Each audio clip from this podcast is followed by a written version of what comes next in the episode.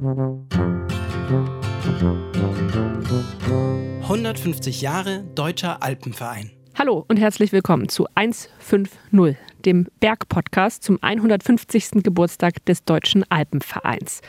Mein Name ist Astrid Wulff und ich habe das große Vergnügen, euch im Jubiläumsjahr auf eine Reise durch die Welten des DAV zu begleiten.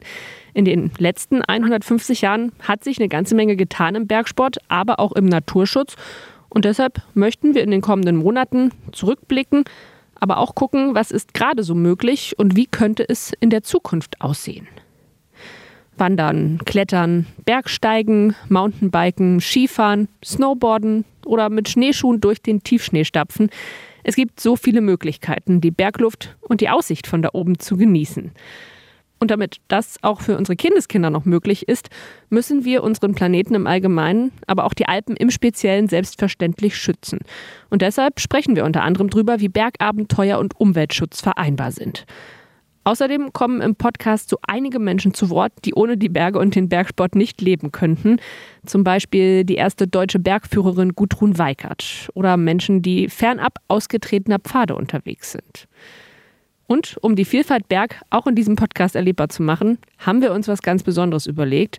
150, der Berg-Podcast, wird nicht etwa von einer Person gemacht. Wir freuen uns, dass ganz verschiedene Bergfreunde dabei sind und dem Podcast ihre Handschrift verleihen, beziehungsweise mit ihrer Stimme und Expertise diesen Podcast unterstützen.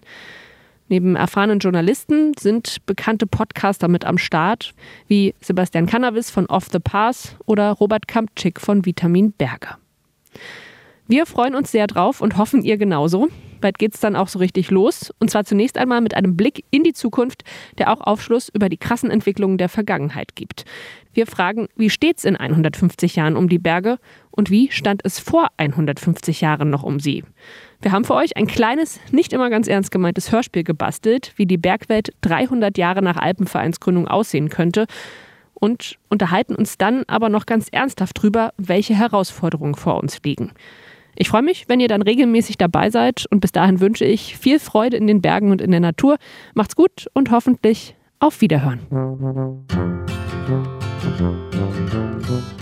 150 Jahre Deutscher Alpenverein.